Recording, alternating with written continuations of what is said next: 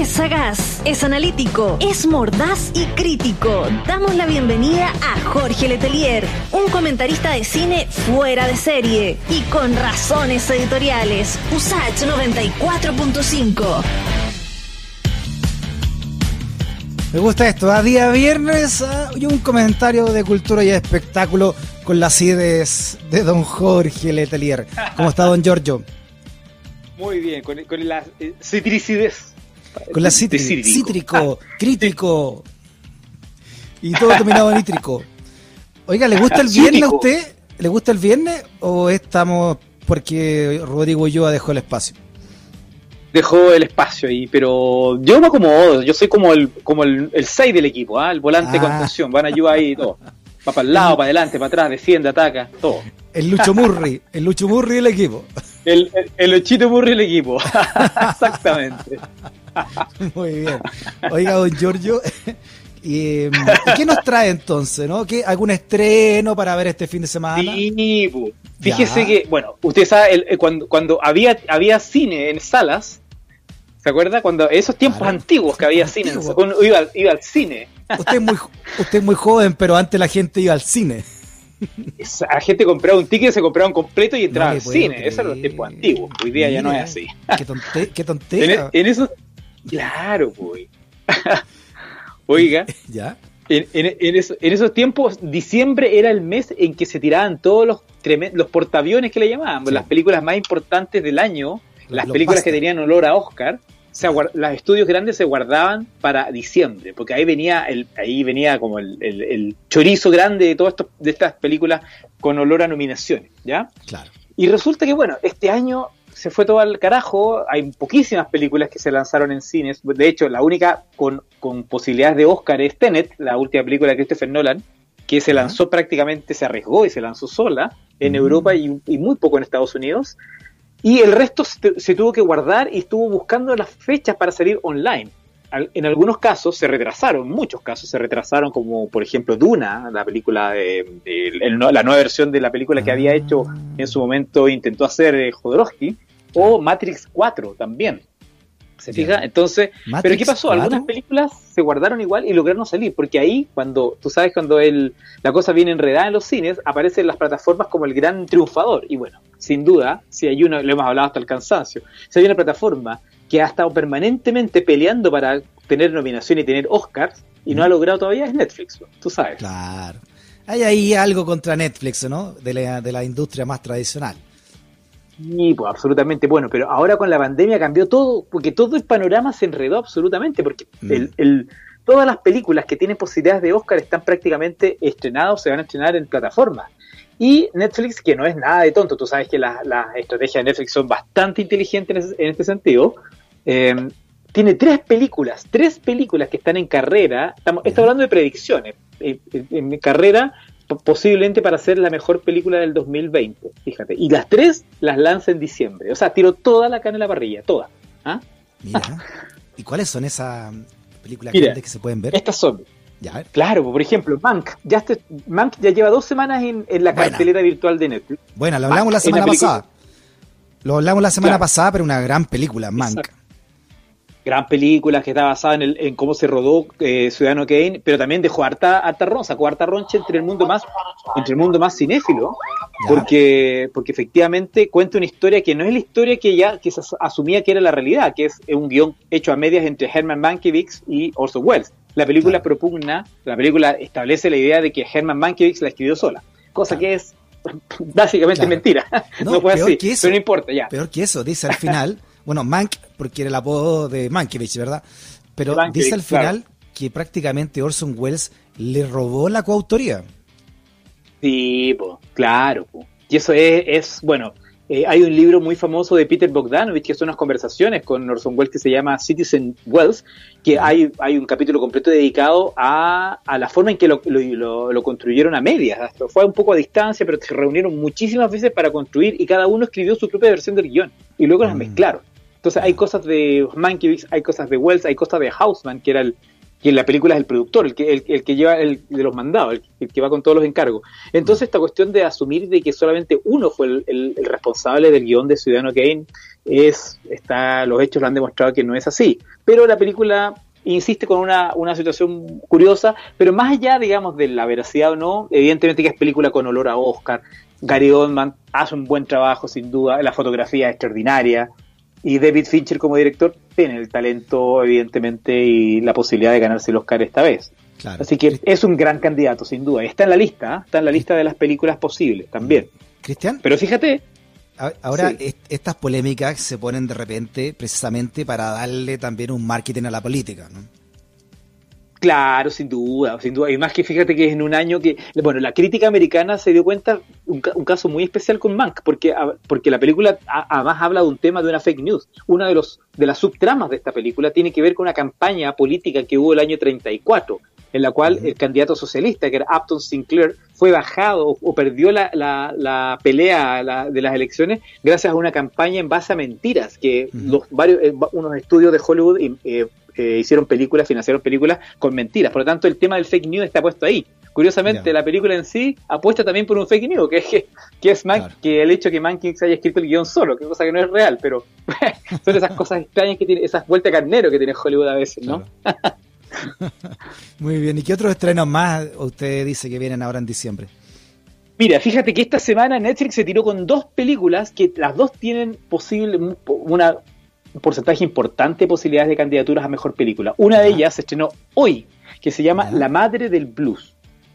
Fíjate que La Madre del Blues es una película que está basada en una obra de teatro muy famosa de Broadway de los años eh, de los años 80 que se llama igual More Rainey's Black Bottoms. ¿ah? Acá se tradujo en Netflix como La Madre del Blues, una película de Netflix, pero que tiene varias particularidades. Primero, es la película póstuma de Chadwick Boseman, el, hombre de Pantera Negra que murió de cáncer, ¿te acuerdas? En, ah, agosto, muy joven, murió a los 42 años y que generó un impacto importante en la comunidad estadounidense.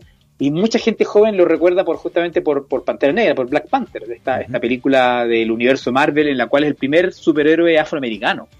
Y un muy buen actor. Y acá es, el, es uno de los protagonistas de esta película. Esta película trata sobre la origen, el, el, origen de la, de la madre del blues real, que se llama Mo Rainey, que en los años 20 fue famosísima, y dicen que era, la historia dice que ella fue la que inspiró a, a Bessie Smith, que es la considerada la gran cantante de blues de la primera mitad del siglo XX en Estados Unidos. Bueno, la que inspiró a, a a Bessie es justamente Ma Rainey, que en los años 20 mm. tenía una popularidad gigantesca, hacía giras por Estados Unidos, tenía un poder dentro de la cultura importante. Ella mm. era una persona que tenía, en la, película lo muestra bien, una personalidad demasiado fuerte, demasiado dominante y además era lo que podríamos decir hoy día una persona, eh, un, cabrón, así, una persona, una mm. cabrona que hacía lo que quería. Ella tenía a los a los productores de sus discos, a la banda sonora y a la comunidad blanca que tenía que ver con la industria del espectáculo, la tenía sus rodillas. Mm. De rodillas, efectivamente. Y además ella era una, una mujer ya de mediana edad, muy, muy gorda, eh, que además era declaradamente lesbiana y ella no tenía mm. ningún problema en mostrar a sus amantes jóvenes. Por lo tanto, era una figura muy que generaba mucho escándalo en los años 20 en la comunidad afroamericana de Estados Unidos. Entonces tenía muchas particularidades que la hacían muy atractiva una tremenda vida, una, una de las mujeres, además de que luchó contra mucho, ¿no? No solamente lo que usted dice del plano sexual, sino que también racial. Y, además de una gran cantante. Por eso fue tan motivadora de las primeras grandes ídolas de la música como Billie Holiday, que siempre dijo que era una de sus mentoras. Exacto, sin duda. Además, una, es una persona que vivió en, su, en, esa época los bluseros y posteriormente los jazzistas vivían en una, en una especie de espiral de autodestrucción bastante fuerte. Tú lo sabes bien, bueno, el caso de, Charlie Parker y cuantos más que murieron también. Bueno, mm. eh, la misma Billie Holiday también, que tuvo problemas con las adicciones tremendas. Eh, y el caso de Mar Rainey también, mm. ella fue como la precursora también en eso, porque era, era muy alcohólica, eh, también abusaba de, de las sustancias ilícitas, pero tenía una actitud de rockera antes, de, antes del rock, era muy curioso, era una figura políticamente muy fuerte, ella desafió al establishment blanco en los años 20, imagínate en los años 20 cuando efectivamente no hay ni una posibilidad de hacerlo, y ella, ella anticipó lo que es una, un rol político dentro de un, de una, de un artista eh, en, esas, en esas condiciones. Por lo tanto, fue una figura que marcó una escuela, a pesar de que los tiempos actuales no la han recordado con mucha con mucha importancia, fíjate, a diferencia de otras. Interesante. Interesante película también. ¿ah? A los que les gusta, no sé, Janis Joplin, pueden ver en, en Rainey una de las primeras grandes eh, ídolas del escenario y también, como tú dices, claro, vivió al límite, de hecho murió de ataque cardíaco a los cincuenta y tantos años, ¿no? también era muy joven. Muy joven, efectivamente. Bueno, y esta película, que está basada en esta obra teatral, eh, tiene dos grandes potencialidades aparte de la película misma, que son la actuación de Chadwick Boseman, que te digo, te digo, te puedo apostar acá a un 50% que va a ganar el Oscar Mejor Actor. Influye también el hecho que haya muerto, sin duda, que también hay mm. un costo, hay un valor emocional en eso también, pero hace una muy buena actuación. Y el otro es el de Viola Davis, que es la actriz que hace de Ma Rainey. Viola. Davis ella es una figura muy conocida en las nominaciones, ha estado tres veces nominada, ganó un Oscar el año 2016 por Fences, que es una película también basada en una obra de teatro que tiene que ver con la comunidad afroamericana, que acá no, llegó nunca eh, a nivel de cines. Y Viola Davis hace un personajazo acá, ¿ah? porque es una, es una mujer que tuvo que subir mucho de peso, una mujer, una, una cantante muy, con mucho maquillaje, con dientes de oro, muy agresiva, mm, no es muy agradable para nada, porque es una figura muy, muy eh, dominante pero mm. se manda un buen papelazo acá. Así que es. Eh, y además, una película políticamente llega en un momento un momento donde los, los, episodios racistas en Estados Unidos, en, el gobierno de Trump, han sido. Han, marcado el año también. Por lo tanto, esta película tiene olor a Oscar por donde tú lo mires. Pero, don Jorge, mire, terminamos de conversar, despido el programa, descorcho, corto unos quesos, y veo entonces La Madre del Blues. Gran panorama, ¿eh? buena película, buena historia. sí, buena película, película entretenida, muy bien filmada, eh, bonita.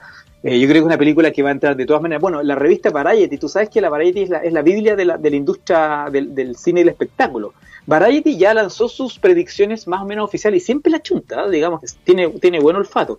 Y dice para este año que en el apartado de mejor película la pelea es entre una película que aún no se estrena que se llama Nomadland, que es una película con, con Frances McDormand, y versus tres de Netflix. Lo dice al tiro. O sea, hay tres de Netflix y Nomadland, como las grandes favoritas. Y una de ellas es justamente La Madre del Blues. Ya, tenemos Mank de Netflix, La Madre del Blues. ¿Y cuál? ¿Hay alguna otra más, no? Otro estreno de La tercera que, que Variety reconoce como, como nominada es El Juicio de los Siete de Chicago. Eh, que ya, ya, hemos comentado, ya se estrenó hace un par de meses. Pero la otra película que se, estrenó esta semana por Netflix es El baile.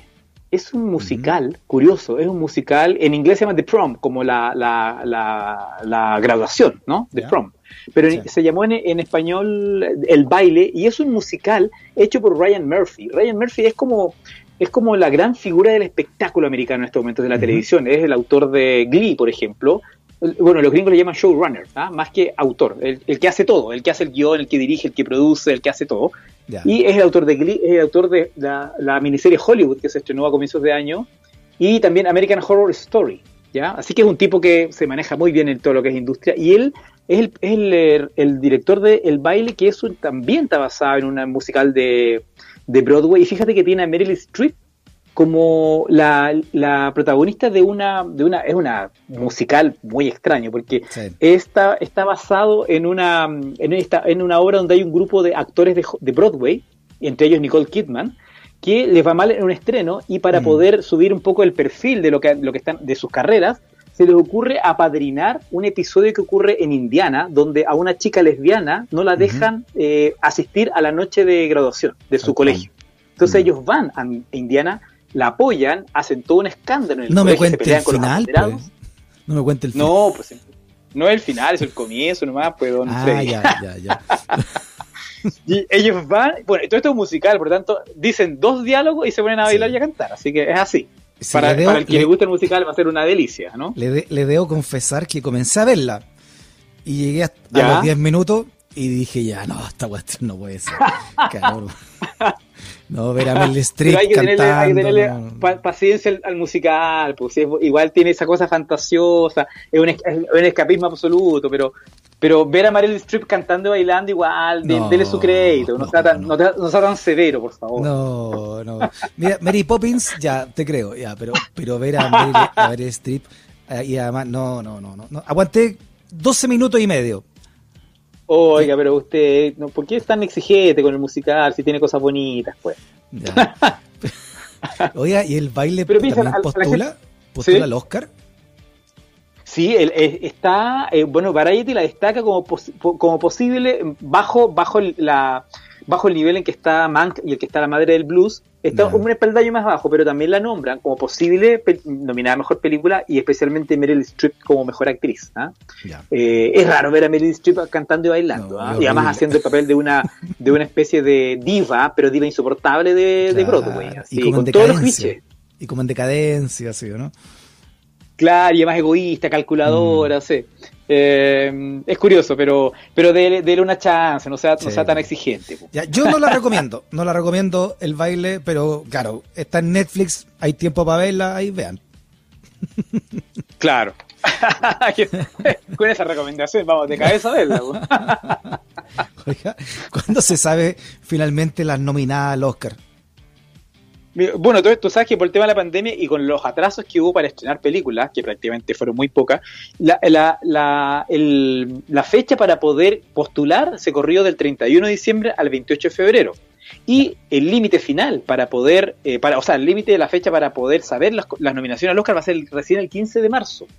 Así que tenemos para rato todavía. Y los premios van a ser el 25 de abril. Todo se corrió. Todo se corrió por lo menos dos meses. Ah, ya. Está como el campeonato nacional. Está claro, está más aplazado que el de de fútbol. Sí. Ya. Oiga, igual. eh, Oiga, pero ¿Sí? Diga, Sí.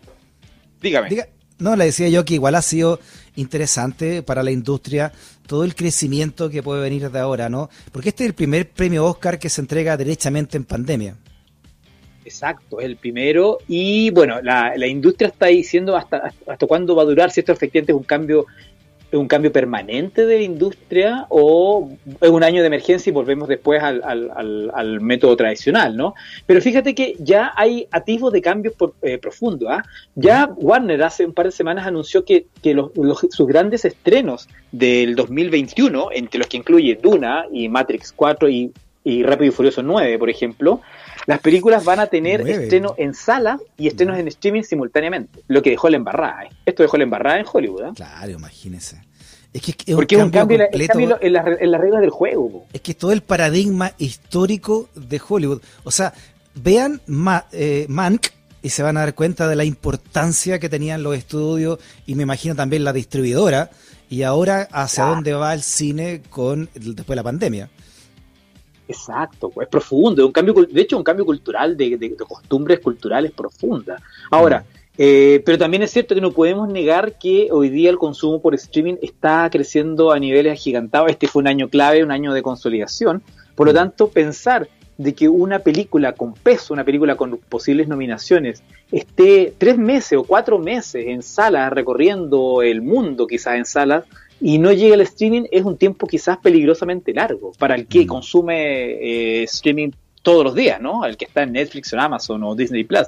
Evidentemente Claro. que los tiempos cambian, la, perce- la percepción de lo que uno puede es- esperar o lo que uno es- capaz de esperar el- si no quieres ir al cine es bastante distinto a lo que era hace un año atrás. Por lo tanto, Mm. quizás lo que hace Warner no es tan descabellado, es, una, es un terremoto, pero, pero esto de estrenar, eh, estar al mismo tiempo en el streaming y en, en salas, puede ser un cambio quizás que va a obligar al resto de los estudios a modificar sus sus cambios. Fíjate que esto que se anunció por Warner va a empezar el 25 de diciembre, y de hecho ya Ya. está hay mucha gente muy enojada, porque el Ujú. 25 de diciembre Warner va a estrenar Wonder Woman 1984, que es la segunda parte de La Mujer Maravilla, con Gal Gadot, que fue un exitazo, ¿te acuerdas? La primera parte fue un absoluto éxito. Sí. Esta es la segunda parte que estaba lista a mediados de año, no se pudo estrenar. Y pensó, pues, todos pensamos que iba a ser el próximo año. Resulta que va a ir el 25 de diciembre, que era la fecha clave cuando las películas para el Oscar se estrenaban. Y va a ir Mm. en estreno en salas y en, en la plataforma de HBO Max. Por lo tanto, eh, ya saltó mucha gente diciendo que esto era poco menos que una tradición. Eh, Cri- Christopher Nolan, el director de Tenet, por ejemplo, y el de Dark Knight, dijo que era lo peor que podía pasar, que esto es casi una tradición al cine. Así que está gente muy enojada en, en- en Hollywood diciendo que esto no, esto es, un- es, un- eh, eh, es casi una tradición a la, a la costumbre de salir en sala, ¿ah? porque además genera una alteración completa de la industria. Perfecto. Don Giorgio, que tenga un gran, gran fin de semana. Igualmente, Freddy, así que tiene hartos estrenos para elegir, ¿ah? Eh, por lo menos en Netflix, para ver, para ponerse al día con el Oscar, en lo que viene. Muy bien. Chao, Jorge. Abrazo, nos vemos, que estés bien, chao. Chao.